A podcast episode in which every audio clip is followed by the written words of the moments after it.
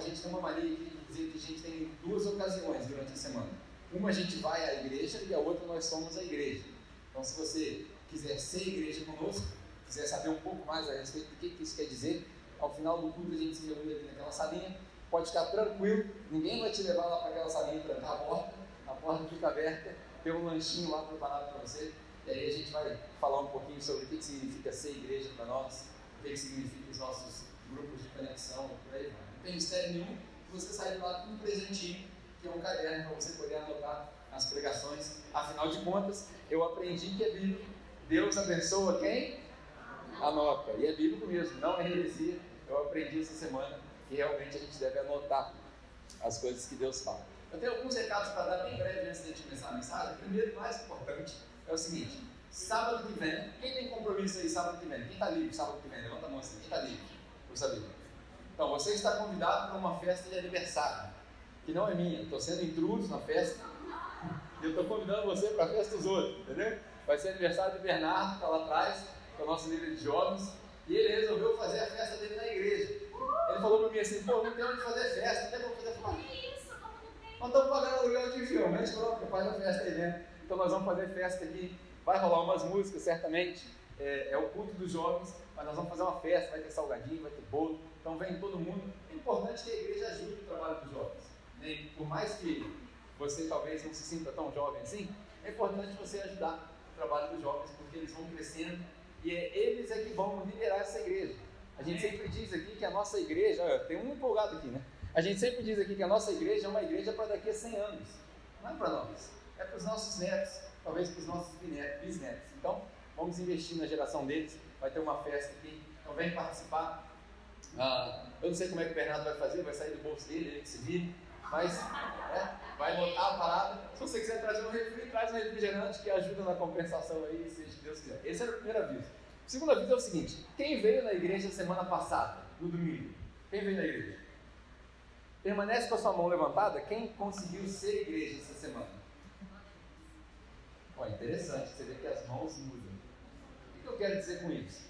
Se você não encontrou a sua igreja ainda, e ela não é essa daqui, o seu grupo de conexão, um grupo com 4, 5, 6, 10 pessoas talvez no máximo, onde você pode viver suas dores, orar junto, aprender de Bíblia, aprender um pouco mais sobre Jesus. Se você ainda não conseguiu encontrar um grupo, não vá embora hoje sem passar por aquela salinha. A gente quer te ajudar a encontrar um grupo. Por quê?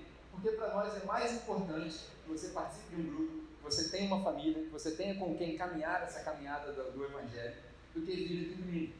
Você pode perceber que a gente tem um espaço aqui limitado, então daqui a pouco a gente tem um outro culto para poder compensar. Mas isso daqui é o encontro das igrejas. Então, se você ainda não encontrou um grupo de conexão, a gente quer te ajudar a fazer isso. Não vai embora sem passar pelo relacionamento. A única coisa que você precisa fazer é preencher o cartão e falar, eu quero participar. A gente vai começar um grupo agora no Retiro também, mais um. Acho que a gente já tem uns 5 ou 6 grupos. Nosso objetivo é que até o final da semana a gente tenha uns 10, né? para poder acomodar todo mundo. Vai começar em Barra Mansa, que é na casa do Carlos também, não sei se ele está aqui, mas vai, já tem uma Barra tem uma galera de Barra. Vai começar outro do Retiro. Eu vou começar um na, na Vila também, nas terças-feiras. Estou querendo começar às 6 horas da manhã. Quem vai? Grupo de conexão sozinho. Vou sozinho. Eu acordo 4h45 da manhã, não coisa. E vamos para lá. Brincadeiras à parte.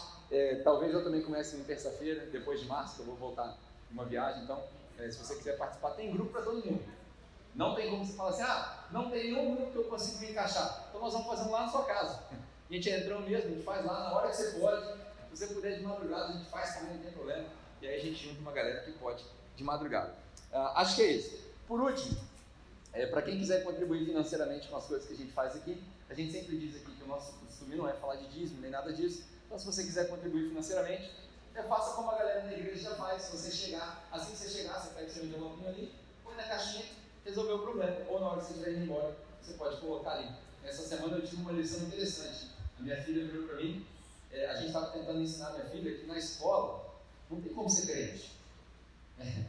Porque a criança briga na escola, vai ser crente, você vai dar outra cara. Eu falo, não, você vai dar, pessoal. Eu estava tentando ensinar a minha filha como é que vive essa vida de cristão sem, né? Sem ultrapassar a linha. E aí, brincadeiras à parte, óbvio que eu não falei para ela revirar a parada, mas ela estava numa situação onde ela estava ela tava compartilhando o lanche dela todo dia. Então ela levava o lanche de casa, né, que a gente leva o lanche de casa, ela leva lá o lanchinho, fruta e tal, que as crianças hoje em dia levam Coca-Cola para a escola, não sei o que deu na cabeça das mães para fazer isso, mas ela leva lá o suquinho natural dela e tal. E ela estava compartilhando todo dia, e o lanche dela estava acabando. E aí na mochila dela a gente colocou um dinheiro de emergência, a gente ensinou para ela um dinheiro de emergência. É o dinheiro de emergência? No dia que a gente esqueceu o lanche dela, que acontece com uma certa frequência na nossa casa, quando a gente esqueceu o lanche dela, ela pega aquele dinheiro de emergência, vai no cantinho e compra o, o lanche dela. Beleza. Passou dois dias, o dinheiro de emergência dela acabou. Ué, o que está acontecendo? A gente esqueceu o lanche, vou perguntar para ela. Não, pai, você não entendeu. É que a minha amiguinha estava sem lanche. Então eu usei o meu dinheiro de emergência para comprar o lanche dela. Era para eu ter dado glória a Deus, aleluia, falado em línguas, rodopiado para levar mal. Eu falei, não, o dinheiro é para você. Eu tentando ensinar essas coisas para ela. E ela me deu um exemplo de generosidade. eu falei assim, filha, por que, que você gastou o seu dinheiro de emergência com outra pessoa? Olha a resposta dela. Por que não? Acabou a conversa. Né? E aí aquilo foi uma lição para mim de generosidade. Lógico, em proporções diferentes. Aqui a gente sabe que o que a gente faz aqui, a gente repete várias vezes colocar telhado aqui, ar-condicionado, não é para a glória de Deus, é para a nossa glória, a gente fala isso toda hora. Mas, quando a gente vira e fala assim, gente, vamos contribuir, vamos, vamos ajudar e tal, papá, acho que a resposta mais óbvia é por que não? Né, já estou aqui, já estou ouvindo estou gostando, está maneiro, por que não? Né? Então, se você tiver vontade de contribuir, põe seu dinheiro na caixinha, sem pressão, quanto que eu tenho que dar? Você decidir. Ah, se eu não quiser dar, também está tranquilo, amém, glória a Deus, a gente faz isso aqui para você, e quando você não estiver dando, outras pessoas vão pagar o preço para você poder vir e ficar de graça. Essa é a natureza da igreja. Quando Deus te despertar, do jeito que Ele quiser, você dá quando você quiser. Amém? Então, se você quiser contribuir, é só colocar o dinheiro ali na caixinha. Eu não gosto de passar muito tempo nessa, nessa fase, não, porque isso aí é irrelevante. Como dizia Paulo, né, a respeito dessas coisas, eu não preciso falar mais nada. Já, todo mundo já entendeu. Hoje eu quero conversar com vocês a respeito de um assunto que eu não gosto de falar. Hoje eu, eu, eu, quero trazer uma mensagem que é extremamente desconfortável para mim. Então, se você tiver a sua Bíblia aí, você pode abrir em Êxodos, capítulo 32. Para quem me conhece, já deve estar assim: ah, entendi porque é desconfortável, porque é no Antigo Testamento. Os assembleanos estão dando glória a Deus porque eles estão vendo a minha conversão aos poucos. Né? Mas, para aqueles que já foram convertidos ao Evangelho de Jesus, começam a entender é, o que está passando na minha cabeça. Hoje eu quero falar sobre Êxodos capítulo 32. Quem viu os anúncios durante a semana, viu um anúncio de uma mensagem chamada O Som que Engana. No meio dessa mensagem você vai entender o porquê disso. Nosso objetivo era criar uma dúvida mesmo na nossa cabeça para poder começar a respeito disso. Mas eu descobri durante essa semana, enquanto eu estudava para essa mensagem, que toda vez que alguém vai pregar algum texto do Antigo Testamento, o ideal, e aí é opinião minha, tá? não, não é um pré-requisito, mas o ideal é que a pessoa conheça pelo menos o básico do idioma hebraico e tenha pelo menos um conhecimento básico da cultura judaica. Que não sou eu. Eu não falo hebraico, eu não leio hebraico e conheço muito pouco da história dos judeus. Nunca me interessou, para te falar a verdade. Eu fui ter interesse por essas coisas quando caminhando na fé e descobrindo que Jesus veio do povo judeu e aprendendo dessas coisas. Então, se você não conhece a história do povo judeu, e não fala hebraico, é muito provável que ao ler o Antigo Testamento você não entenda. Alguém aqui já teve a experiência de ler as histórias do Antigo Testamento e ficar assim: o que, que o cara arrancou a cabeça do bicho? Alguém aqui não? O que, mandou matar fulano de tal? Estratégia maluca é essa? Tocar trompete na, na parede para a parede cair? Né? O povo cheio de marreta na mão vai tocar trompete? Não faz sentido. Por quê? Porque a gente não conhece a história, a gente não fala o idioma, Muitas coisas da, da, da, da, Bíblia, por exemplo, no Antigo Testamento, a gente lê em português, a tradução já se perdeu e a gente não tem como é, garantir que a informação é absolutamente correta. Por exemplo, todo mundo aqui já ouviu a história de Davi e Golias? Todo mundo aqui já ouviu a história de Davi e Golias? Até quem não é crente ouviu essa história, né? Davi, eles pintam Davi como pequenininho, baixinho e tal, por aí vai. E aí Davi pegou as pedrinhas lá, jogou e acertou onde? No, no gigante. Hã? Na testa. E pouca gente sabe que os gigantes e os guerreiros daquela época usavam um capacete que protegia a testa. Se ele acertou a testa, como é que o gigante caiu? Segundo questionamento, se ele acertou a testa do gigante, como é que o gigante caiu para frente? Porque se alguém te der uma pedrada na testa, você vai cair para onde? Já parou para pensar? Sei não. Por quê? Porque a gente não fala hebraico. Nessa curiosidade de aprender sobre o idioma, eu fui descobrir que a mesma palavra para testa é a palavra para canela. E se você parar para estudar as armas daqueles guerreiros, principalmente o que Davi usava, porque ele no campo já tinha, já tinha matado outros animais selvagens para proteger suas ovelhas, na dinâmica da leitura você vai ver que é muito provável que Davi, ao arremessar a pedrinha dele, não acertou a cabeça, é uma conjectura minha, porque a palavra é a mesma, não acertou a cabeça, acertou nas pernas, a corda daquelas pedras fundas em, em, é, ficaram em volta do gigante, porque a armadura era pesada, ele perdeu o equilíbrio e aí ele caiu para frente. Ao cair, Davi o pega despercebido, tira a espada da cabeça dele. Faz muito mais sentido do que acertar a cabeça. Por que, que eu estou te falando isso? Porque você precisa tomar muito cuidado ao ler o Antigo Testamento e aplicar as lições do Antigo Testamento para você. Muito cuidado. Já falei aqui algumas vezes que o Antigo Testamento não foi escrito para nós. O Antigo Testamento foi escrito para o povo israelita não é para nós. A gente tira princípios de lá, mas as lições dali não se enquadram no nosso contexto. O que, que eu vou fazer hoje? Vou pegar um texto do Antigo Testamento, que eu acabei de falar para você que não é para nós, para te mostrar que as lições do passado vão trazer para nós uma perspectiva do presente. Eu quero que você entenda que a gente está vivendo hoje, não o futuro, não o que vai acontecer, que a gente está vivendo hoje só de olhar para trás nesse texto de Êxodo 32.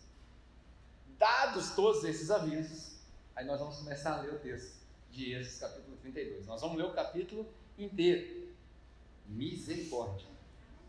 Vamos devagarzinho, e aí eu vou fazer alguns comentários. Alguns deles são surpreendentes, outros são importantes para a conclusão dessa mensagem. Hoje eu estou fazendo aqui o que a gente normalmente não faz. Eu estou te contando o final da mensagem a partir do começo. No final dessa mensagem eu vou te levar para outro texto para te mostrar a dádiva e o privilégio que nós temos hoje. Então, tudo que eu chamar da sua atenção aqui para o texto do Antigo Testamento, pense que é uma bronca temporária. É uma bronca necessária, mas temporária. Passado isso, você vai ver a solução no final dessa mensagem. Amém? Para quem não é de igreja, quando a gente fala amém, isso é um vício de crente, eu preciso parar com isso, é, quer dizer que você concorda com a, com a mensagem, beleza? Então vamos lá. Êxodo, capítulo 32, nós vamos ler o primeiro versículo é, e fazer alguns comentários e vamos passando por ele. Diz o seguinte: todo mundo achou, não? Não achou? Ah, o povo, ah, o contexto aqui, para você poder entender, não adianta nada ler isso aqui, você não sabe o que está acontecendo. Na história, o povo tinha sido escravizado, Deus separou um cara chamado Moisés, e esse Moisés era o líder de um povo que foi escravizado no Egito. Eles saíram do Egito, era a principal forma de mão de obra do Egito. Então o faraó estava pé da vida já. E aí acontece uma história que dez pragas caem sobre o Egito a última delas mata os filhos dos caras. O povo, o povo de Israel sai pelo deserto, chega na beirada do, do Mar Vermelho, atravessa o mar, e aí os últimos egípcios que os perseguiam são mortos com o mar que é fechado em cima deles. Se você não teve a oportunidade de ler isso na sua Bíblia, em Êxodos, você pode procurar no YouTube ou na Record a minissérie lá que fala do povo de Israel e conta a história inteirinha. Né? Conta a história inteirinha, é fácil. Hoje em dia o cara não tem mais desculpa de não ler Bíblia, é só procurar no YouTube, procurar na Record até o Edir Macedo ajuda nós nessas paradas aí. E aí você vai ver a minissérie lá do povo saindo. Esse é o contexto. E aí, assim que eles passam, Deus tinha falado para eles que eles iam colonizar um pedaço da terra. E dividir entre as, entre as famílias deles, que era, já eram algumas milhares, se não milhões de pessoas, eles iam se dividir e iam colonizar a terra. Nessa de colonizar a terra, eles precisavam de uma ordem sociológica, uma forma de constituição.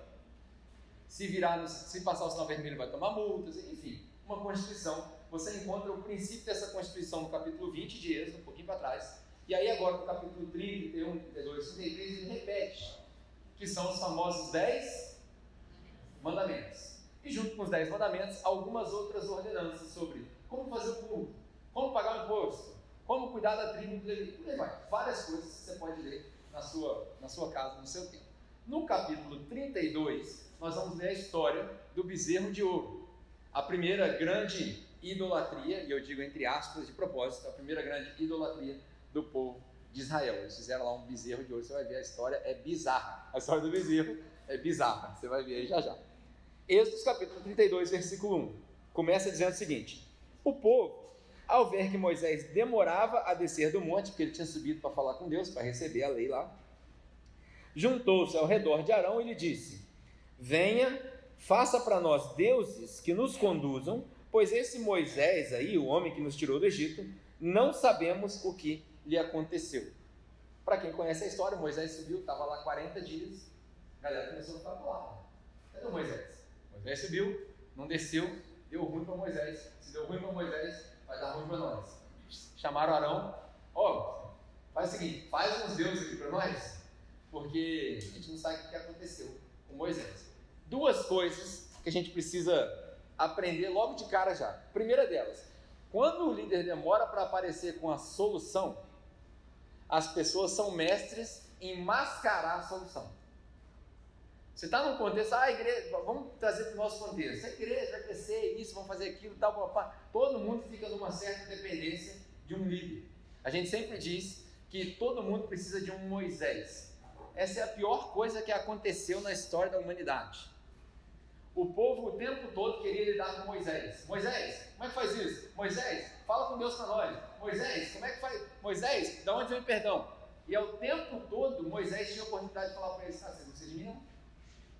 Deus fez uma aliança com vocês, não é comigo.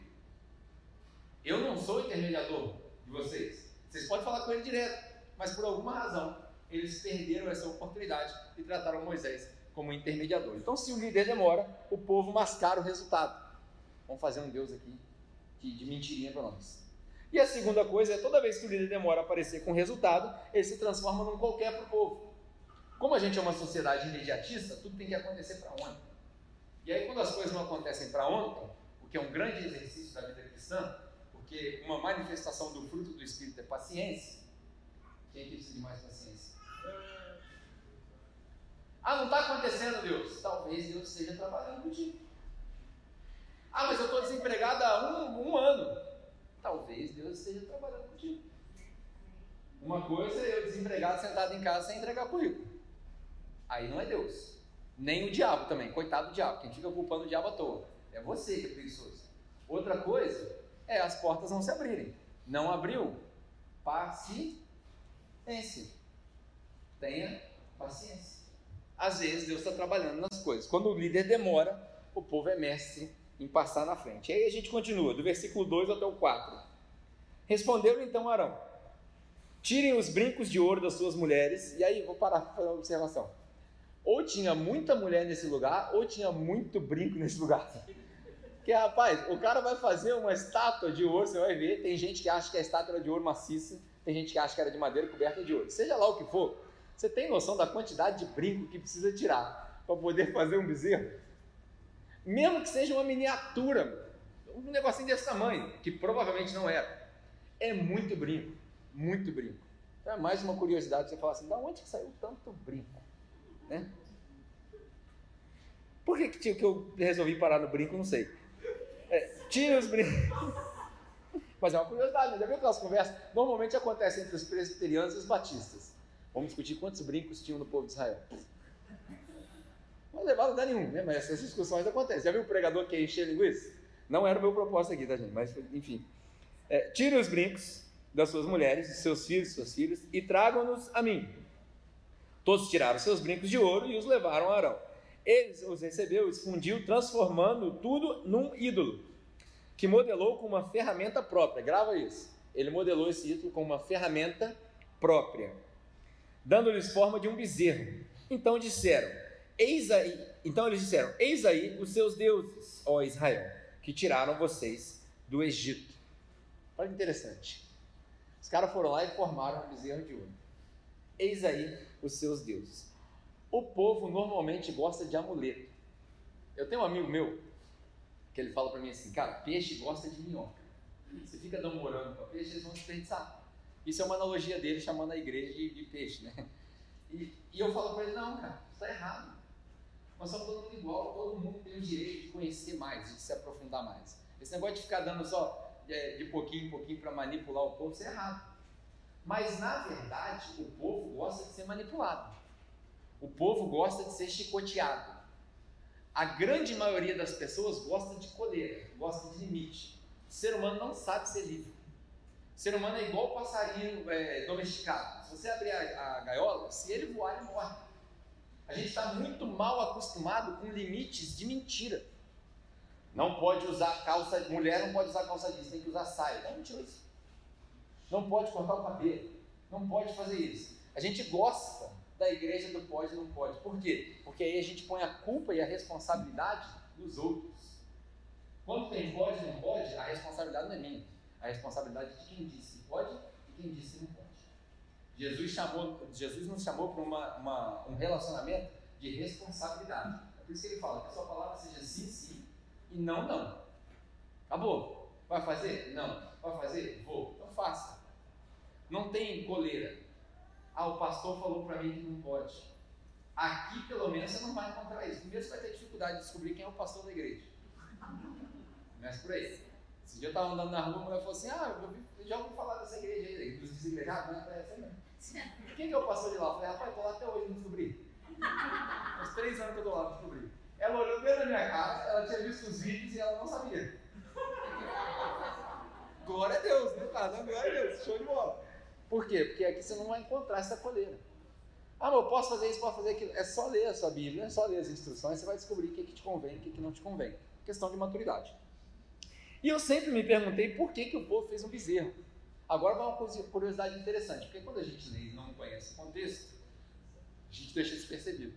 Por que, que o povo fez um bezerro de ouro? Né? Quando, eles, quando eles pediram para Arão fazer esse bezerro, é muito. Se você ler a sua história direitinho, quando eles estavam saindo do Egito, eles passaram na frente de uma montanha, que era perto do Mar Vermelho ali, na frente de uma montanha que tinha um nome de Baal Zephon. Esse nome estranho aí que eles têm lá no Egito lá. O que significa, né, Baal, a gente já ouviu várias vezes Jesus falando sobre Baal, sobre os demônios e por aí vai. Era um deus ou uma entidade conhecida por uma forma de um touro esse Baal Zephon e a montanha. Ali faziam, é, ofereciam sacrifícios para esse Deus.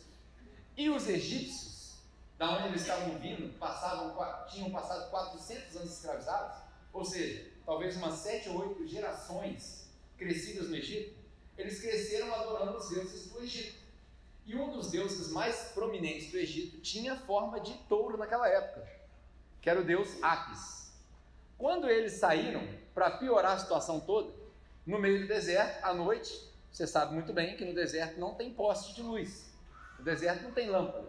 No deserto a única coisa que você vê é o céu. E o céu é estrelado, na maioria das vezes. Então Deus, diz a, a palavra ali em Êxodo, que Deus andava com eles durante a noite como uma bola de fogo, durante o dia como uma nuvem, para protegê-los, para que eles não fossem mortos ali. E quando eles olhavam para o céu, dizem os estudiosos, na, na maioria deles, nesse momento do, do Monte Sinai, quando Moisés desce, eles estavam numa estação onde no céu você vê a constelação de touro. Então olha que interessante, os caras saíram com sete ou oito gerações de adoração a um Deus que tinha forma de touro, passaram na frente de um monte que tinha nome de touro e forma de touro, e olhavam para o céu e um touro. Dizem os, os rabinos judeus que Arão tentou reduzir essa, essa forma de adoração e não criou nenhum ídolo. Ele queria criar uma ponte porque se Moisés era ponte, ele queria criar uma outra ponte. Aí ele criou um bezerro, que era uma forma mais palpável de receber. Porque para eles era normal uma imagem. Para nós não. Para nós não é tão normal. Para eles era normal. O pai da nossa fé, o pai da fé, Abraão, veio de uma família pagã que fabricava ídolos. Então eles fizeram esse ídolo, dizem os rabinos, é, e aí a opinião deles, dos mais estudiosos, dizem os rabinos, que eles não fizeram por mal, que eles não quiseram criar uma adoração, que eles não criaram um outro Deus, que aquilo era um retrato dos deuses que eles conheciam. Nos debates é, filosóficos de hoje, as pessoas vão dizer que Alá é o mesmo Deus que o nosso, por aí vai. E aí tem espaço para todas essas conversas. Meu objetivo hoje é apresentar o outro ponto, de propósito, dizendo que esse bezerro era talvez uma forma de adoração. Ah, mas você está errado, Pedro. Talvez eu esteja errado. Mas eu quero trazer essa perspectiva para fazer essa alegoria contigo. Eles passaram ali e aí eles criaram um outro Deus. Na minha opinião, eles criaram um substituto de Deus, porque Deus não estava respondendo. Então eles criaram um Deus para que eles pudessem adorar. E eles criaram um Deus com forma de bezerro porque era aquilo que eles estavam familiarizados. Vai uma pergunta para você refletir. Quais são os deuses que você tem se familiarizado na sua vida? Porque todos nós temos deuses. Ah, mas eu sou cristão, eu sirvo um só Deus. Todos nós temos deuses. Porque tudo aquilo que você coloca como prioridade se torna um Deus. Se pedisse para você fazer um, um, altar e um ídolo, provavelmente esse ídolo pareceria com os seus deuses. Para alguns é dinheiro, para outros é trabalho, para outros é sucesso, para outros é fama, para outros é status. Qual é o Deus que você mais se familiarizou? A semelhança do povo de Israel, todos nós temos alguns ídolos dentro da gente que a gente precisa quebrar. Vai pensando nessa daí. E aí a gente continua, versículo 5. Vendo isso, Arão edificou um altar diante do bezerro e anunciou: Amanhã haverá uma festa ao Senhor. É daqui que os rabinos tiram que houve uma distinção entre o bezerro e Deus, porque a festa de amanhã era para o Senhor. Eu vou continuar no ponto de que rolou uma idolatria aqui. Por quê? O que, o que, que acontece aqui? O problema não é a estátua. Se eu, se eu resolver fazer, por exemplo, se eu resolver fazer uma estátua disso daqui, isso aqui é só uma estátua. É só um instrumento. Não significa nada. É uma estrutura. O ídolo se torna Deus a partir do momento que ele recebe culto. É aí que ele se torna Deus. E o que, que isso significa? Significa devoção atenção, prioridade. Quando o bezerro de ouro recebe um altar para ele, aí ele se torna um Deus. E é aí que mora o pecado do povo de Israel. E é aí que talvez more o nosso pecado dos nossos bezerros de ouro. Porque tem muita gente que tem vários altares dentro de casa, que vem antes de Deus. Esses dias eu tive uma conversa com a minha esposa, e aí a gente estava discutindo o orçamento da nossa casa, e aí eu falei para ela assim: se você olhar no nosso orçamento, você vai ver que nós não somos devotos a Deus. Ela falou assim: como assim? Porque a maior parte do nosso dinheiro vai para a poupança da casa e para pagar as contas, não vai para o serviço do reino de Deus. Ela falou assim: mas é impossível. Eu falei: eu sei, sou tão culpado quanto você, mas isso é fato. A nossa prioridade não é Deus. Por quê? Diga-me onde está seu dinheiro, eu vou te falar onde está o seu Deus. Porque aonde está o seu tesouro, ali também está o seu coração. Estou falando para vocês que tem que dar a maior parte da renda que você tem para o serviço da de Deus? Aham. Uhum.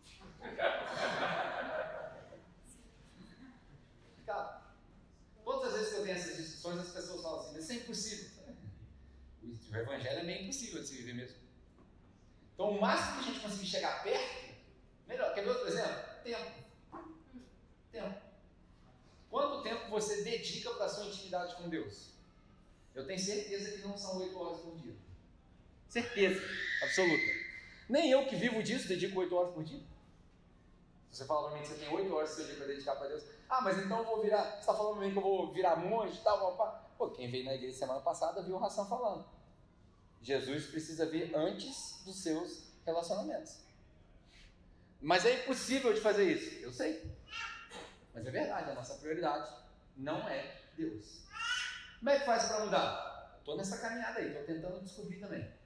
Talvez na aplicação das nossas, do, do nosso comportamento, talvez no nosso dia a dia, você não vai passar o dia inteiro orando como um monge, mas você vai ser resposta de oração para alguém. Talvez você vai passar o dia, como os, os, os mais tradicionais dizem, espírito de oração. Espírito de oração não existe, né? mas vamos usar essa expressão. Passar o dia em espírito de oração para você entender o que Deus está falando. Porque só assim a gente vai conseguir priorizar a Deus. O bezerro virou um Deus porque ele recebeu um altar. Muitos de nós estamos colocando altares. E aí vamos passar para o versículo 6 ali, do 6 ao 10. Lembre que que eu falei aqui, tudo que eu estou falando aqui é uma bronca temporária. Já já vai passar. Na manhã seguinte ofereceram holocaustos e sacrifícios à comunhão. O povo se assentou para comer, beber, levantou-se para se entregar a. Para se entregar a. O que está escrito aí na sua Bíblia? Farra. Guarda essa palavra aí. Então o Senhor disse a Moisés: Moisés, desce, porque o seu povo, presta atenção no seu, o seu povo que você tirou do Egito, ó Deus botando Moisés na parede, se corrompeu Muito depressa eles se desviaram daquilo que lhes ordenei e fizeram um ídolo em forma de bezerra. É daqui que eu tiro a ideia que Deus ficou zangado com a ideia da idolatria. Eles se curvaram diante dele, ofereceram-lhe sacrifícios e disseram: Eis aí, ó Israel, os deuses que te tiraram do Egito. Disse o Senhor a Moisés: Eu tenho visto que esse povo é um povo burro. É isso que está na Bíblia? É porque você não fala hebraico. É exatamente isso que está escrito. Eu pesquisei, estou falando sério. Exatamente. Povo de cabeça dura. Não entra na cabeça desse povo que eu sou Deus. É como se Deus estivesse dizendo: Eu transformei água em sangue, eu mandei praga, eu abri o mar, o povinho burro. Dá licença para eu dar, continuar a bronca. Eu acho que hoje Deus olha para a igreja e fala assim: o povinho burro. Não é possível que vocês não entenderam. Eu, te, eu matei meu filho e vocês estão tentando fazer as paradas do jeito antigo ainda? Eu tive que matar meu filho para vocês poderem entender, e ainda assim vocês entenderam? Vocês querem voltar no dízimo, vocês querem voltar no tem no culto, você quer voltar no. Até hoje? Parece que Deus tem que mandar Jesus de novo, para morrer de novo, porque a gente continua ignorando o sacrifício que ele fez. Eu tenho visto que esse povo é um povo burro. Me deixe sozinho agora, Moisés. Ele falou para Moisés: dá licença, me deixe. Para quê? Para que a minha ira se acenda contra eles e eu os destrua. Depois eu farei de você uma grande reação. E aí, uma grande nação. E aí Moisés vai responder a Deus no próximo versículo. Alguns detalhes aqui. Primeiro, o povo se levantou no festival e foi para farra. Farra. Essa palavra, você sabe? Farra pro boi. Você sabe o que quer dizer essa palavra? Essa semana eu pesquisei, falei com você que para pregar no Antigo Testamento, cara tem que falar hebraico. Sabe que eu. É, eu se. Não, tem criança aqui. Orgia, para não falar outra palavra que começa com P. Entendeu não? Entendeu bem? A Bíblia está dizendo para você, Êxodo capítulo 32, que no dia que, no mesmo dia que os caras olharam para o bezerro e falaram assim, isso aqui é Deus, na frente de Deus, os caras saíram para beber, encher a lata, saíram para comer até estufar, saíram para a zona, saíram para orgia, um com o outro, pá, a bola. É isso aí que está escrito aí. Isso aí que está escrito aí. Eu pergunto para você, qual é a diferença de Êxodo 32 e a igreja de hoje? Ah, mas aqui não é a igreja de pode tudo? É. É, pode fazer o que você quiser, cara. Ninguém vai te proibir de fazer nada. Mas você deve sair daqui e encher a cara no bar? Claro que não. Por que, que você faz? Porque tu é burro. Você não entendeu o sacrifício que Jesus fez. A pessoa que sai daqui e se entrega um estilo de vida promíscuo, bebedeira, vários parceiros sexuais, droga, sonegação de imposto. A pessoa que faz essas coisas é burro. Burro. Porque não entendeu. Cabeça dura. Lembra que a bronca é temporária. Temporária. Eu vou mostrar a solução, mas eu, eu, eu acho que você concorda comigo que a igreja está igualzinho o povo de Israel. Igualzinho. Eu estou falando para você conhecimento de causa. Eu lido com gente, eu sento para tomar café com o povo, o cara nem mente na minha cara, lavado. Lavado assim. Eu pergunto pro cara, mano, você traiu a menina? De maneira nenhuma. Eu, eu lembro de um caso que eu tive que tratar, eu falei, eu sentei com um cara quatro meses seguidos, quase todo dia. Mano, você não traiu a menina? Não, de maneira nenhuma. Eu tinha filmagem dele aqui, eu traindo a menina no meu telefone. Ele olhou dentro da minha cara e falou assim, não. Maneira, isso aí não, nunca. Sabe o que eu fiz? Falei, amém, mano. Vou continuar seu amigo, dá um abraço aqui, vamos orar. Esperando Deus fazer as coisas. Porque eu não sou Deus. Se eu fosse Deus, não restava ninguém.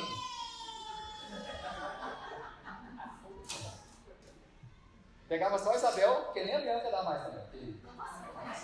Já, já tá cheio de pecado já. Pegava só Isabel, por favor, começar de novo, do zero. Isabel, para quem sabe, minha filha é menorzinha, né? Porque a maior já, já foi. Já. O povo caiu na orgia, na idolatria, no paganismo. E aí, cara, enquanto o povo brinca, a ira de Deus se acendia. Se fosse para usar esse texto hoje, Eu não acho que Deus está sentado calminho no trono dele. Eu acho que ele está sentado irado. Irado. Como dizia Jonathan Edwards num dos seus sermões mais famosos, né? pecadores na mão de um Deus irado. Que as pessoas se agarravam na parede e pediam, pelo amor de Deus, pela misericórdia, porque quando o homem entrava dentro da igreja, o temor de Deus aparecia no povo. A gente perdeu o temor de Deus. Na verdade, eu acho que a gente vive como se Deus nem existisse mais. Deus, Deus está muito longe.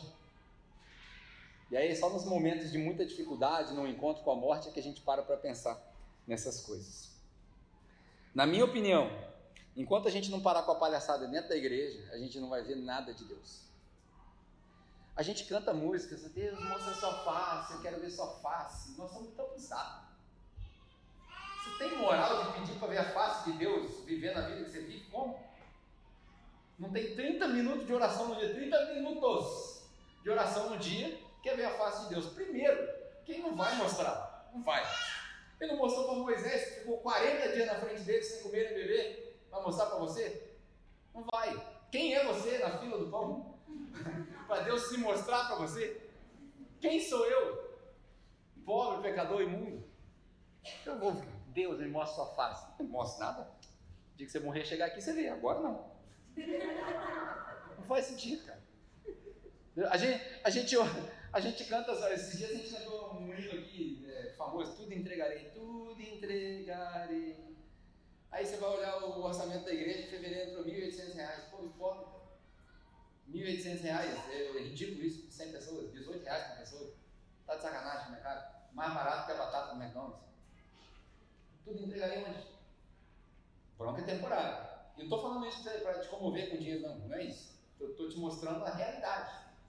Tudo entregarei. Oh, o telhado está aberto até hoje. Falta de vergonha ali, cara. Nossa, nossa, falta de vergonha nossa. Está aberto até hoje. Por quê? Porque não tem mão de obra para vir fazer. Não tem voluntário para fazer. Ah, eu trabalho o dia inteiro. Pô, você não dorme não? De meia-noite às seis da manhã é a hora, pô. Tira um dia do seu sacrifício. Eu vou falar que você nunca foi para a farra de meia-noite às seis. Mas não vem, o povo não vem.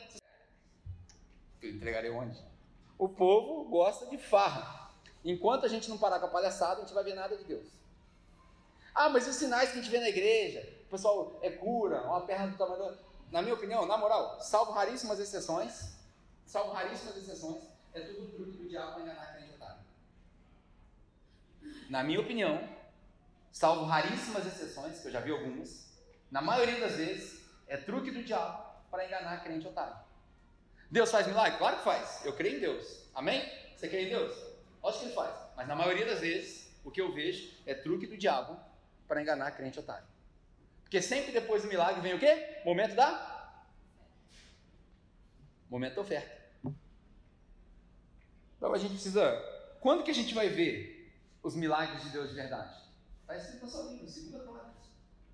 Se meu povo, que se chama pelo meu nome, você se chama pelo nome de Jesus? Você não é cristão? Se arrepender e clamar, aí eu ouvirei. Mas primeiro vem o se arrepender. Arrependimento é um negócio que está faltando nas nossas igrejas. Muito, muito. O que é arrependimento? Arrependimento é parar de fazer a merda que a gente fazia antes. Isso é arrependimento. Parar essa semana e voltar semana que vem é remorso. Remorso gera, sabe o quê? Depressão. Remorso gera depressão. Arrependimento gera vida. Dói no começo, que as pessoas vão rir de você. Seus amigos, que não é amigo nada, né? Que amigo assim, ninguém precisa de inimigo, né? Mas seus amigos vão rir de você. Vão falar: não, você estava aqui aproveitando, que isso, cara? Vamos para a vida, vamos curtir a vida, a vida é muito curta. Exatamente. A vida é curta, eu não sei quando ele volta. Quando ele voltar, eu quero estar preparado. Eu quero estar esperando, pronto. Eu quero estar pronto para receber Jesus. Quando ele chegar no cavalo branco, eu quero ser o primeiro. Eu quero estar na frente da fila, cortando fila. Chegou meu mestre. Chegou o noivo da igreja. Na hora que ele me chamar para ir para o alto, eu quero ir levinho. Por isso que eu corro todo dia, levinho, para não ficar pesado. Eu não quero um impedimento. Se tiver elevador para o céu, meu amigo, eu, no, eu, eu, sou o primeiro. Não quero nem esperar flutuar, não. Vou de, vou de elevador. Se a gente não levar a sério a palavra de Deus, cara, se a gente não levar a sério aquilo que Jesus ensinou, a gente não vai ver nada. E sabe o que é, que é o mais interessante? O julgamento de Deus começa com os líderes. No Antigo Testamento e no Novo Testamento, os primeiros a responder são sempre os líderes. Sempre os líderes. É por isso que eu falo para vocês que eu não vou botar coleira em ninguém. Eu não vou botar coleira em ninguém. Por quê? Porque eu não tenho filho da idade de vocês. E eu não quero ter que responder por vocês. Você que responda pelo seu próprio pecado. Na hora que Jesus aparecer, o problema é seu.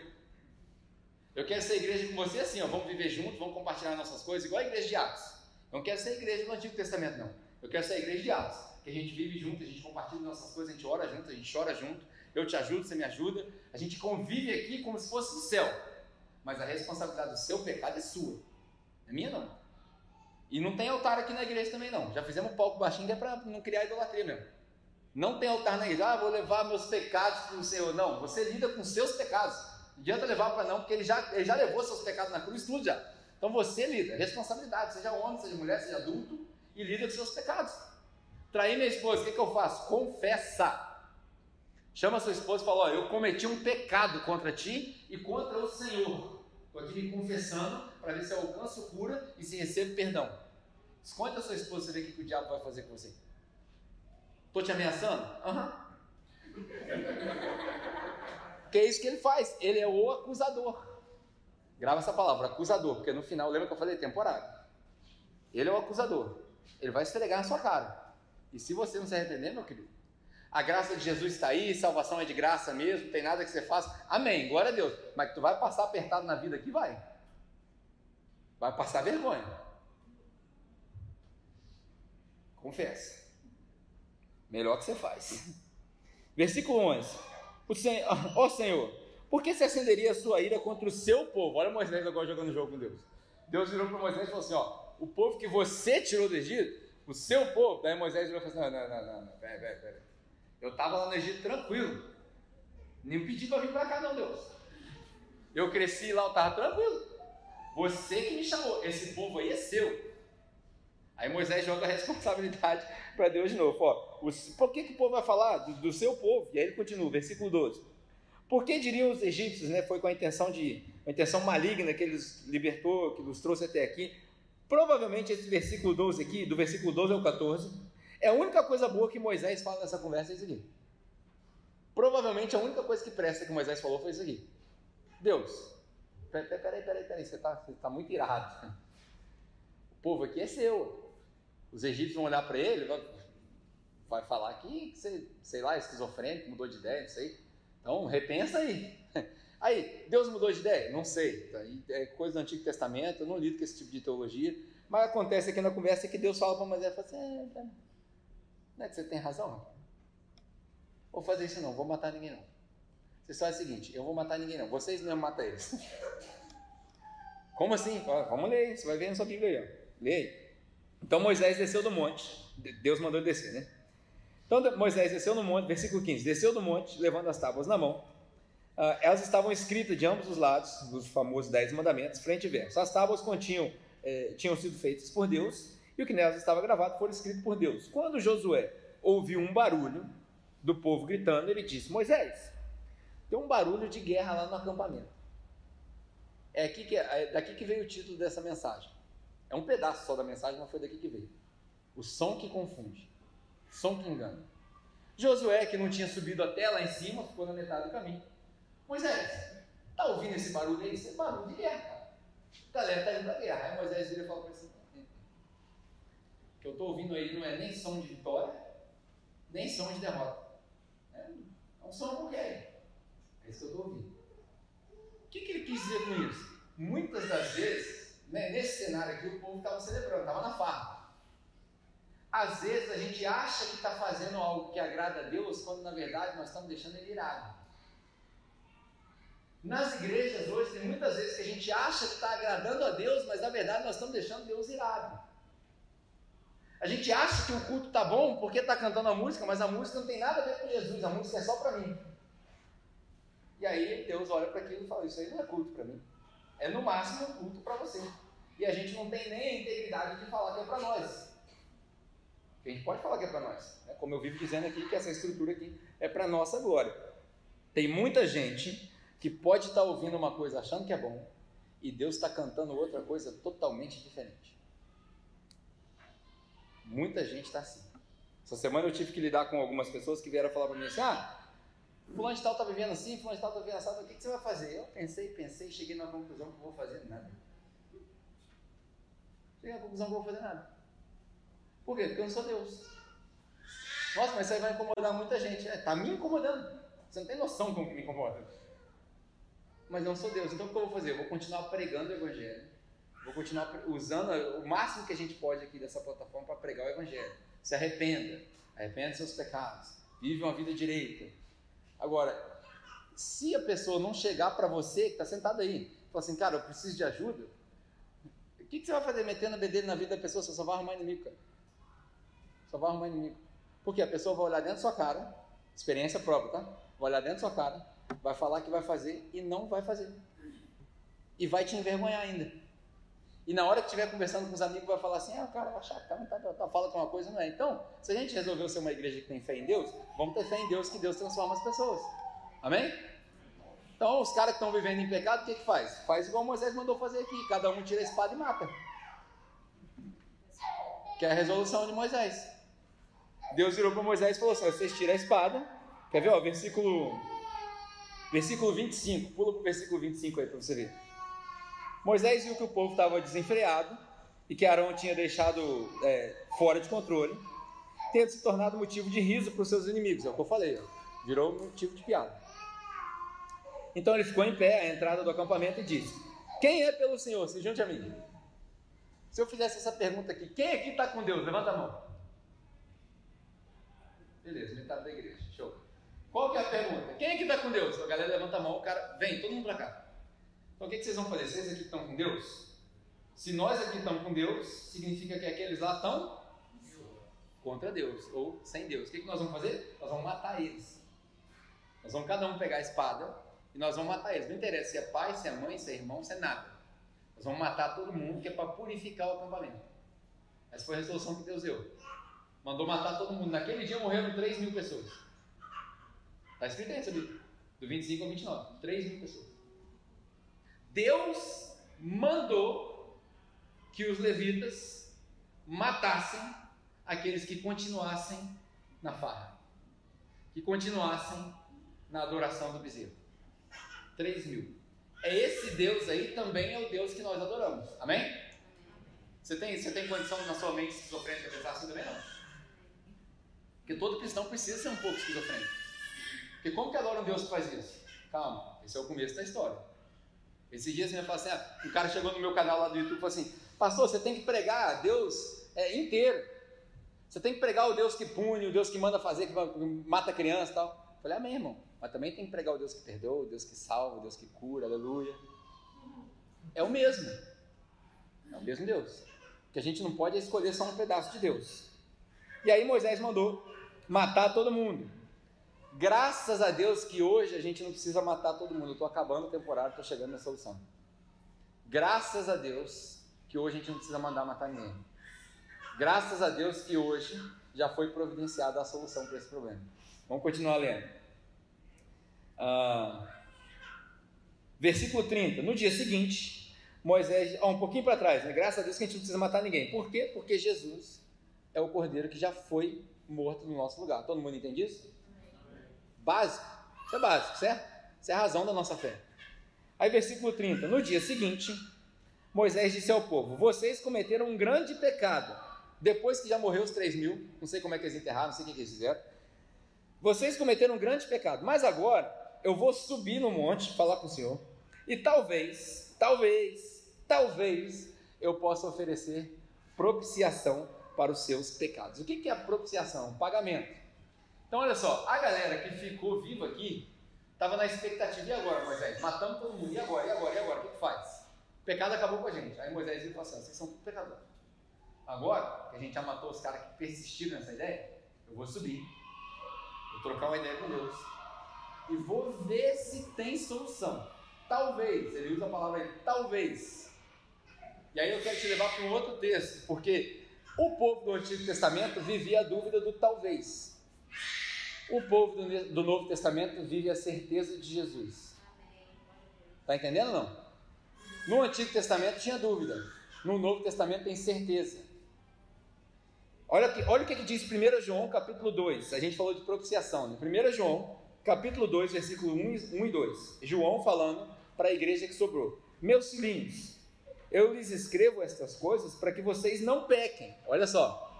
João falando, irmãos, vocês já estão perdoados, está tudo tranquilo, mas eu estou escrevendo que é para vocês não pecarem.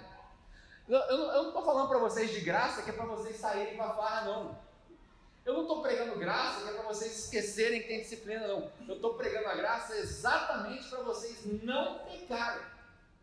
Consegue entender? Hoje, infelizmente, a gente está pregando graça e dando desculpa para pregar, para pecar. Isso não existe em lugar nenhum do Novo Testamento. É o contrário. A gente prega graça, amor, compaixão e misericórdia, que é para a pessoa não pecar. É tipo aquela história da brasa queimando na cabeça da pessoa quando a gente oferece perdão. A dinâmica do perdão é essa: a pessoa pega contra você, você vai lá e perdoa ela. É como se você jogasse um monte de carvão na cabeça dela queimando assim. Não sei se já teve essa experiência, eu nunca tentei, ainda mais com essa careca minha, jamais vou tentar. Mas botar brasa queimando na sua cabeça deve ser um negócio difícil. Qual que é a ideia aqui do perdão? É que eu liberei o perdão para você e você se vira agora com sua culpa. Você que se vira. Você que processa a sua culpa, porque comigo você não tem problema não, estou tranquilo. É a mesma coisa a graça. A graça deve ser pregada a tal ponto que ela te constrange e ela chega a ser mais pesada do que a lei. A graça não é mais leve que a lei, ela é mais pesada, porque na carga da graça vem Jesus sacrificado por você e por mim. Na lei não tinha isso. Na carga da lei vem a sua obediência. Como nós somos tudo sem vergonha, a gente nunca ia passar. Na carga da graça vem Jesus crucificado, açoitado, sangrando, morto por você, mas ressurreto depois de três dias para poder te dar o perdão. Essa é a carga da graça. Era para ser mais difícil. Aí ele lê: Eu escrevo para que vocês não pequem. Se, porém, olha só, isso aqui é interessante para nós, como igreja. Irmãos, eu estou escrevendo para vocês não pecarem. 1 João capítulo 2. Mas se alguém pecar, mas se alguém pecar, eu ouso dizer, não é se, é quando, porque todo mundo peca. Quando alguém pecar, nós temos um intercessor junto ao Pai. O diabo acusa, Jesus intercede. É como se o diabo estivesse lá de fora e assim: ó, Deus, tá vendo a vida do Pedro? Tô vendo. Você tá vendo como suja ela tá? Não, tô vendo. Vai fazer nada não? Já fiz. Que, que você fez? Matei Jesus ele intercede, porque ao mesmo tempo que o diabo está nessa dinâmica aqui bem infantil, para você entender, o diabo também acusando e Jesus está sentado do lado do pai lá. Na hora que o pai fala assim: Você está vendo Pedro? Tô. Aí Jesus fala assim: Tô, eu aqui. Você vai fazer nada não? Vou. Olha eu aqui. O que, que você fez? Já fiz. Cadê? Está aqui, ó, sentado do meu lado. Isso é graça. E aí ele fala: se o diabo acusa, Jesus intercede junto do Pai. Jesus Cristo o justo. Ele é a propiciação dos nossos pecados. Agora vai um negócio difícil de engolir. Jesus é a propiciação, ou o pagamento, o resultado do nosso pecado. Acabou, tá pago. E aí João termina falando o seguinte: não só dos nossos pecados, mas dos pecados de todo o mundo. Hoje só tem presbiteriano na igreja. O pecado de todo o mundo. Sabe o que quer dizer? Que a pessoa sentada do seu lado, que você julga, está perdoado. É isso que quer dizer. Quer dizer que a pessoa que está sentada do seu lado, por mais que ela esteja na farra, lá, lá na farra, ela não devia estar na farra. Mas não tem lei para matar mais, porque Jesus pregou a condenação da lei na cruz e falou assim: agora eu morri por ele. Mas isso não é justo. Exatamente, também não era justo morrer por você. Então a gente precisa aprender com Jesus, que é manso de coração, e exercitar misericórdia com as pessoas. Porque não foi justo para você e também não é justo para ela. A graça não é justa. A graça é a coisa mais injusta que existe, que é o justo morrendo pelo injusto. É o santo morrendo pelo pecador. Não tem justiça nenhuma nisso. A graça ela passa por cima da justiça de Deus. A justiça de Deus é despejada inteira em Jesus e você fica só com a recompensa. Como que não sai uma glória a Deus esse negócio? Meu Deus, o que, que eu faço, Pai? Ele é a propiciação dos nossos pecados. Não só pelos nossos, mas também pelos pecados de todo o mundo. Eu já fiz essa brincadeira aqui várias vezes. Você sabe o que significa a palavra todo em inglês? É, ó, em grego? Todo. Eu confundi em inglês também. Né? All. All the world. Se você ler a Bíblia em inglês, você vai dizer assim: Not only for our sins, but for the sins of the world. Caraca, aquele, e aquele índio lá que nunca ouviu do evangelho dele também? Sabe aquela brincadeirinha que a gente faz? Mas o cara que nunca ouviu do evangelho, então, dele também. Ele morreu pelos pecados dele também. Ele nem sabe que tem pecado, ele morreu também. Mas como é que funciona isso? Não sei. Aí já é demais para minha cabeça. Mas está escrito aqui. Ele morreu pelos pecados de todo mundo. O que, que significa isso? Significa que a notícia mais escandalosa que você pode dar, certa vez alguém falou isso aqui, eu já estou omitindo o nome dele porque eu estou agora tomando a frase do mim. Né? Que é assim que funciona. Na primeira vez você cita a fonte. Na segunda vez você fala assim, alguém disse. Na terceira vez você fala assim, eu sempre digo. eu sempre digo que a frase mais escandalosa que existe é todos os seus pecados foram perdoados. Mas a zoeira que eu fiz ontem, perdoado. E a que eu vou fazer amanhã, perdoado também.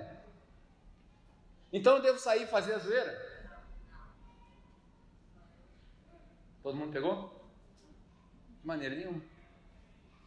De onde você achou isso? Romanos capítulo 6. Está escrito lá. Então posso sair pecando? De maneira alguma. Porque quem morreu com Jesus e foi enterrado com Jesus nas águas do batismo, nasceu e é uma nova criatura. Todas as coisas se passaram. Eis que tudo se fez novo. Não é melhor, não. É novo. Novo, de nova origem. Você tem um nascimento novo, um DNA diferente. Acabou. É outra natureza. Ah, o cara continua pecando. É porque ele não nasceu de novo, é o Nicodemos. Nicodemos chega na frente de Jesus e entende um monte de Bíblia, não conhece um pingo de Deus. Achei de crente assim. Sabe um monte de Bíblia, não tem um, um pingo de intimidade com Deus. Sabe o que essa pessoa precisa? Nascer de novo. Nascer do Espírito. Receber uma identidade nova. Porque quando ela recebe uma identidade nova, daí ela passa a viver uma vida de santidade. Ela passa a desejar viver uma vida de santidade. Que é a melhor coisa que tem. A melhor coisa, que, que, vou falar um negócio para você sério mesmo, sério. A melhor coisa que um alcoólatra pode fazer é parar de beber. É o melhor sentimento da vida da pessoa. A melhor coisa que uma pessoa viciada em droga pode fazer é parar de usar droga. A melhor coisa que uma pessoa viciada em sexo pode fazer é casar. Só metade da igreja pegou a ideia. Só metade da igreja pegou a ideia. Porque a outra metade ainda é solteiro. Qual que é a solução? Abra sua Bíblia aí, Hebreus capítulo 12. Viu aí, Isaac? Melhor coisa é casar. Amém ou não, Débora? A primeira fileira sempre sobra. Quando não é o cuspe ungido, é as profetadas que já sabia. Hebreus capítulo 12, a solução. Falei tudo isso porque aquilo era temporário. Lembra que eu falei para você? Não. Tá todo mundo bem? Aquilo era temporário. Aquilo era para aquele povo. Se fosse para aplicar para nós hoje, estava todo mundo lascado. A solução está em Hebreus capítulo 12. Semana que vem eu vou pregar uma mensagem sobre o padrão da vida cristã. Hebreus capítulo 12 inteirinho. Aí você pode vir. Eu vou te eu, ensinar não, porque eu também estou aprendendo. Mas eu vou compartilhar com você o padrão. Mas agora eu vou te dar só a introdução da mensagem da semana que vem. Hebreus capítulo 12. Bem autoexplicativo, mas vamos lá, para a gente terminar.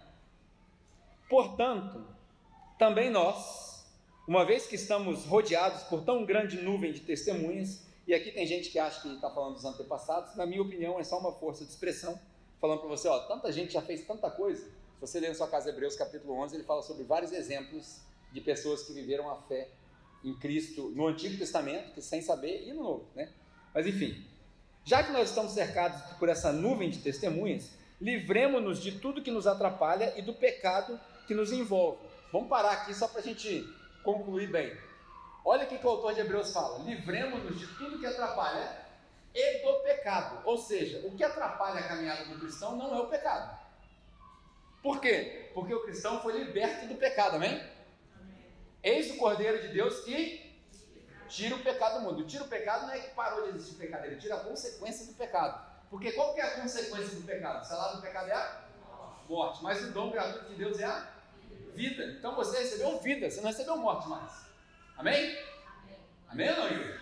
Amém. Eu vou continuar com esse negócio de amém ou não, vocês não respondem? Então, vamos ver se pega esse negócio da, da, da Assembleia. Então, nós recebemos vida. O que livra, o que, o que atrapalha o crente não é o pecado. O que atrapalha o crente é o que distrai. Olha que interessante, ele fala: vamos se livrar do que distrai, do que atrapalha. Vamos, vamos nos livrar disso daí. O que, que ele quer dizer? Ele quer se despir. Hoje, você sabe o que eu acho que é a maior coisa que atrapalha o crente? Instagram. No geral, obviamente, né? tem gente que usa Instagram. Mas hoje, na minha opinião, no geral, se for generalizar, o que mais atrapalha o cliente é o Instagram. Por quê? Porque a gente fica comparando a nossa vida com a vida das celebridades. Agora mesmo aqui, ó, tem uma menina que é daqui da região, não vou falar o nome dela, porque eu não quero que, se possível, se depender de você, você tem que manter a paz com todo mundo. Mas se eu pudesse, eu falava. A gente mandou um e-mail para a menina para ver se a menina vem aí participar da conferência, tal, tá fazendo sucesso, tal. o problema é os famosinhos, né? Aí mandamos um e-mail. A menina é daqui, cara. A menina é daqui. Se bobear, esbarrou com a gente aí na renda americana aí, né? Enfim. Eu não sento com homens, eu não tenho tempo, minha agenda é lotada. Se quiser falar comigo, procure meu agente. Ah, entrega a alma dela pro diabo uma vez. Pô, não é possível. Rapaz, esses dias eu falei com o autor do livro que eu estava lendo. O cara é, o cara é guru de, de jogador de NBA, por aí. Eu falei com o cara no Instagram e a menina tem que falar com a gente dela. É, não traga uma pessoa dessa aqui nem a pau. Nem se me pagar, vou te dar 20 mil para falar na sua igreja. Pode levar seus 20 mil. Não, não, não faço. Por quê? Estrelinha. O que, que é isso? Culpa nossa. Por quê? Porque a gente fica seguindo as pessoas no Instagram. Olha que legal, que legal, tá orando no quarto de oração dela. Tá nada. Tem um, um espelho lá, um negócio para tirar foto. Você acha que a pessoa está preocupada em tirar foto no momento de oração dela? Claro que não. Quem que tira foto no momento de oração?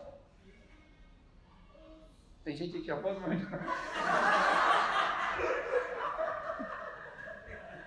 Pelo amor de Deus. Para com isso, gente. Oração é com Deus. Aqui, ó. Ou você acha que Deus vai ficar olhando o seu feed lá no Instagram? Ó, oh, esse mandou bem, hein? oh, glória a Deus, olha a fotinha minha aí. Não faz sentido, não faz sentido. Aí tem gente que, tem gente que é menos espiritual, põe Deus só no stories, né? não põe no feed, porque stories são de 24 horas. Pelo amor de Deus, vamos acordar. O maior inimigo dos jovens hoje, dos jovens, certamente, o Instagram. O que é o Instagram? O Instagram é inveja. É isso, inveja já foi Facebook, inveja. O maior inimigo dos, dos, dos cristãos mais velhos, sabe o que é? Dinheiro. Porque ninguém pode servir a dois deuses. Ou se serve a Deus, se serve dinheiro. A gente chega numa fase da vida depois dos 30, que a gente, por exemplo, eu, eu diminuí drasticamente a quantidade de tempo que eu passo em mídia social. Eu ainda passo um monte, sou meio. Mas diminuí drasticamente. Mas na fase da vida que eu estou, eu estou preocupado com outras coisas. Estou preocupado com 700 reais do Colégio Batista, estou fazendo propaganda do Batista, não, não Estou preocupado com 700 reais de mensalidade do Batista, 600 reais de plano de saúde, 700 reais da prestação da casa. Eu estou preocupado com isso. Aí eu tenho que trabalhar, eu não tenho tempo para ficar olhando para essas coisas. E aí sabe o que, que acontece? Corre o risco de eu falar, não tem tempo para Deus, tem que trabalhar para pagar as contas. Vou não. Tem muita gente vivendo esse ritmo aí. Não tem tempo de orar, por quê? Porque eu tenho que trabalhar. Aí Deus fala para você assim, mas que adianta o homem ganhar o mundo e perder? Calma. É você. Sou eu. Se livra daquilo que te atrapalha e do pecado que envolve. Aí ele coloca o pecado numa outra categoria. E aqui ele está falando do pecado mesmo da nossa condição humana. Ela envolve. O que, que ele quer dizer com isso? Se você é viciado em algo, se você botar um copo na sua frente, ele vai te envolver. A gente já falou de várias vezes, pode beber? Pode, faz, faz se quiser. Mas você tem um problema com o alcoolismo? Se você beber, tu é burro.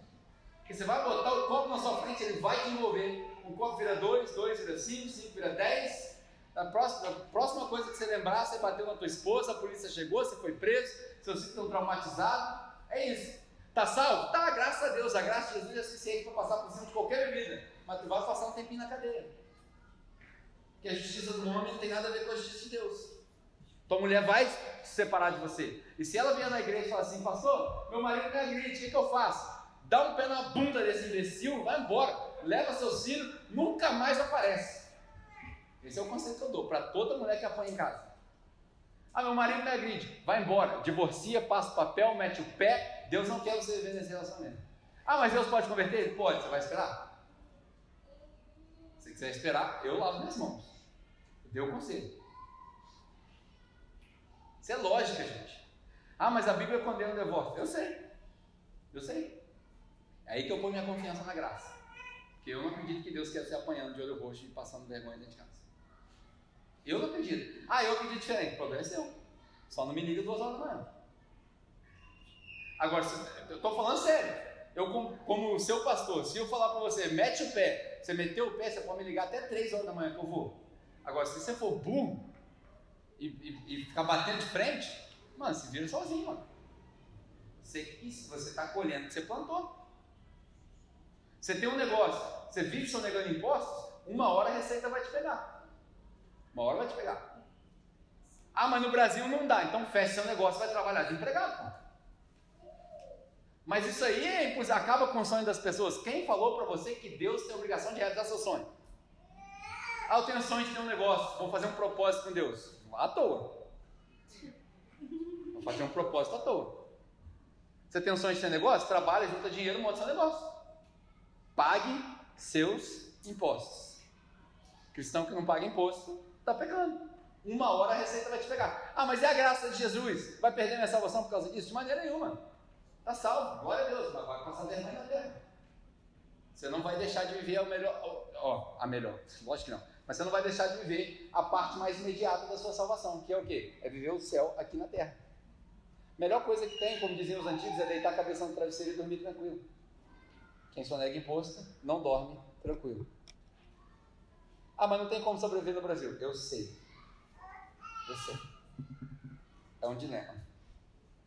Deixa de lado o que te atrapalha. Deixa de lado o pecado que envolve e corramos com perseverança a corrida que nos é proposta. Essa palavra corrida aqui, você sabe o que ela significa corrida? Não é pegadinha não, não é corrida não. Você sabe o que ela significa? Significa agonia. O que o autor de Hebreus está falando é o seguinte: deixa de lado o que te atrapalha, deixa de lado o pecado que te envolve e sofra. Mensagem mais motivadora que você vai ouvir do Evangelho é essa. Sofra a sua agonia. É por isso que Jesus, ao convidar as pessoas para segui-lo, fala assim: cada um carrega a sua cruz. Jesus está falando da mochilinha, não. Ele está falando de cruz, sofrimento, dor, agonia, aflição. No mundo vocês vão ter carro importado, mas tem de bom ânimo. Foi assim que Jesus falou? Não foi. No mundo vocês vão ter tudo que vocês precisam. Foi assim que ele falou? Não. No mundo vocês vão ter aflições, mas tem bom ânimo. Por quê? Porque eu venci o mundo. O que, significa eu venci o mundo? Eu estou acima do mundo. A recompensa é muito maior do que a do mundo. A recompensa que eu dou é maior do que o carro, maior do que a casa, é maior do que a família. É por isso que todo aquele que me amar mais do que mãe, pai, irmão, irmã e até a própria vida, aí sim pode me seguir. Mas quem não for capaz de me amar mais do que pai, mãe, irmã, filho, filha, até a própria vida, não é digno de me seguir. Qual que é a ideia? O alarme. É o alarme. Certinho, pô, na hora que eu acabei aqui, ó, na última página. Qual que é a ideia? Presta atenção aqui em mim que essa vez saiu para a gente terminar. Eu tenho pentecostal lá atrás. Quem é o pentecostal? Glória a Deus. Vou deixar as crianças aí, vocês. Qual que é a ideia? Deixa de lado o que atrapalha, deixa de lado o pecado e segue a agonia com os olhos fixos em Jesus. Porque Ele é o autor e o consumador da nossa fé. O que, isso quer dizer? É Ele que põe a fé e é Ele que exercita a fé. É Ele que cria e é Ele que põe em prática. É o próprio Jesus que dá o presente da fé e é o próprio Jesus que te ajuda a exercitar a fé. Só assim a gente consegue viver uma vida de santidade, de abstinência, de dificuldade, de obstáculo. Só assim a gente consegue viver uma vida em Cristo. Essa novidade que a gente fala. E aí, como eu disse, semana que vem eu vou passar mais para essa, essa pregação sobre Hebreus. Mas meu conselho para hoje, a aplicação de hoje, né? a gente sempre diz aqui, a missão da nossa igreja é apontar para Cristo. O que, que você faz no seu dia a dia, com todas as suas situações, todas as suas circunstâncias?